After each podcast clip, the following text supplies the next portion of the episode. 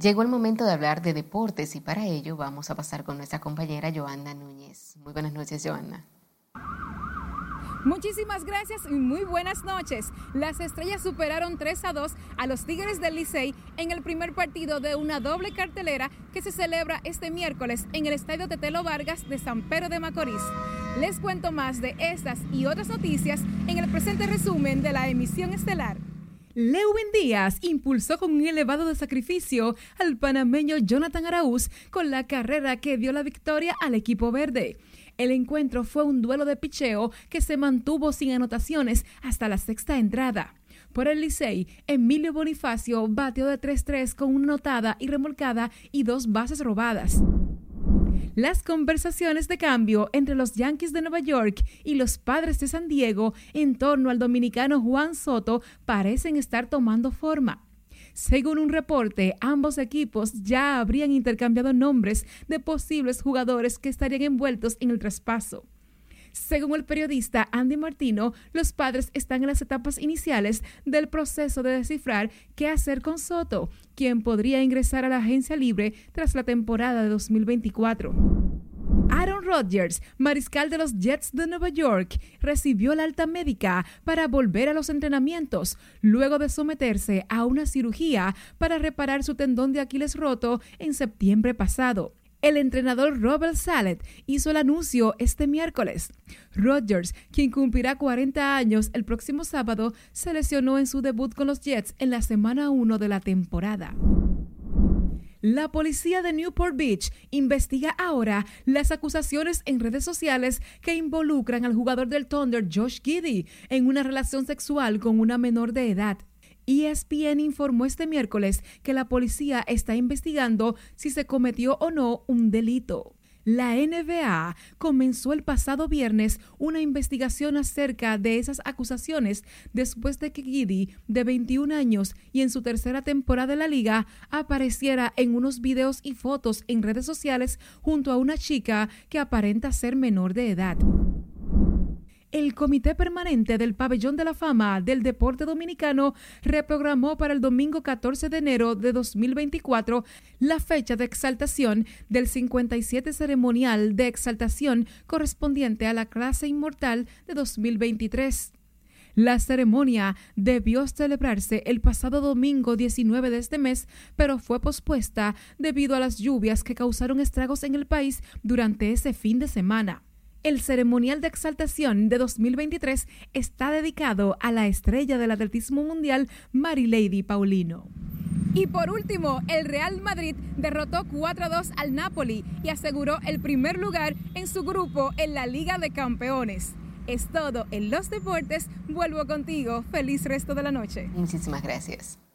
El Círculo de Reporteros Gráficos de Televisión conmemoró su Día Nacional este miércoles en medio del reclamo a los medios de comunicación de mejores condiciones laborales, entre ellos el salario y más decretos de pensiones. Y como nos cuenta Margaret Ramírez, los profesionales del lente representan una columna central dentro del proceso creativo de la producción de la televisión me siento muy bien y yo tengo como 35 años ya de labor. Son los protagonistas detrás de las cámaras de televisión. Su labor permite que hasta los hogares lleguen las imágenes de lo que ocurre día a día en el país. Sin embargo, para los profesionales del lente su trabajo no es valorado en la dimensión de sus esfuerzos, ya que aseguran pese a los riesgos de la labor ganan sueldos pírricos. El sueldo de un reportero gráfico en la actualidad ronda los 20 mil pesos y nosotros entendemos que eso no es posible. La canasta familiar está demasiado elevada y nosotros no podemos ni siquiera sustentar nuestra familia. Las condiciones laborales de los trabajadores de la prensa del circo reporteros gráficos sigue siendo precaria. Los reporteros gráficos aseguran que esta es una profesión que se realiza por vocación de servicio. Sí, nosotros necesitamos mejores condiciones para seguir laborando. Eh, le hacemos un llamado al presidente que ya que él eh, pensionó unos cuantos técnicos, que pensione unos cuantos más. Que uno recibe es muy poco y uno lo hace por amor, por vocación, por como dijo mi compañero anterior, es todos los peligros que uno pasa en este tipo de empleo.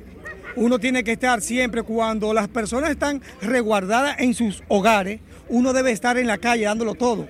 En este 34 aniversario de la creación del Círculo de Reporteros Gráficos, claman por mejores condiciones y más pensiones. Tenemos que exigir buenos salarios para que nuestros camarógrafos no tengan que pedir, mendigar, que le den dos pesos. Eh, para mí es un orgullo pertenecer a una institución de tanto prestigio y tanta historia eh, como el Círculo de Reporteros Gráficos. Dentro de mi experiencia, eh, muchas buenas, otras de peligro, de riesgo, eh, donde hemos tenido que enfrentar a tiroteos, a huracanes, terremotos y demás eh, desastres naturales. Cada 29 de noviembre, a través del decreto presidencial 219-07, se conmemora el Día Nacional del Reportero Gráfico en la República Dominicana. Margaret Ramírez, RNN.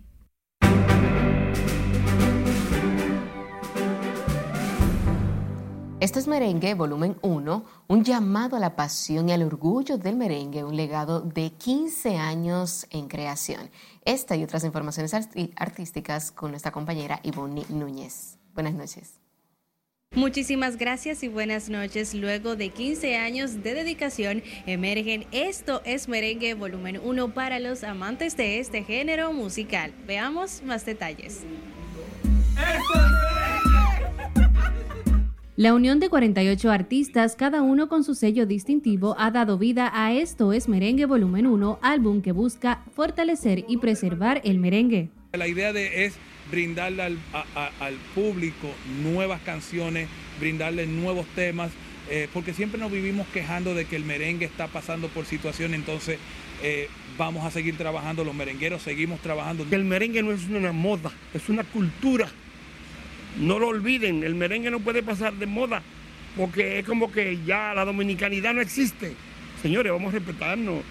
El merengue no es una moda, el son no es una moda, el jazz no es una moda. Ahora las cosas cambian en el camino de acuerdo a lo que se esté presentando. Desde las raíces profundas de los íconos del merengue del país y Puerto Rico hasta los merengueros emergentes en México y Argentina, este álbum celebra la diversidad y la riqueza sonora que caracteriza este género. Cuando por las noches recordaba todo, el olor de aquel perfume sobre todo. El cantante mexicano Peso Pluma entró en la lista 30 Under 30 de la revista Forbes, en la que se reconoce el talento y las iniciativas de jóvenes de menos de los 30 años en diferentes ámbitos como la música, las redes sociales o la tecnología. Forbes calificó al artista como una de las mayores estrellas de México. Hablando de Forbes, Bad Bunny también fue nombrado en la revista, pero el nuevo rey del pop. El Conejo Malo protagoniza la reciente edición nombrado por los grandes logros que ha conseguido en estos últimos años, rebasando los números hasta de Taylor Swift en las plataformas digitales. Tuve otra pues, aparición, así que hoy me, me voy a tener que operar otra vez. El actor Julian Hill anunció a su público a través de las redes sociales la noticia de que volvió el cáncer, enfermedad que padeció hace dos años en su piel. Fue desde la consulta de un hospital acompañado de su prometida que dio a conocer que sería nuevamente operado para remover lo que se había encontrado. Y por supuesto que esta noticia generó distintas reacciones de fans y de compañeros del actor, quienes le dedicaron pues una buena vibra en este proceso. Hasta que diversión y que tengan un feliz resto de la noche. Gracias. Finalizamos esta emisión estelar de Noticias RNN. Feliz resto de la noche.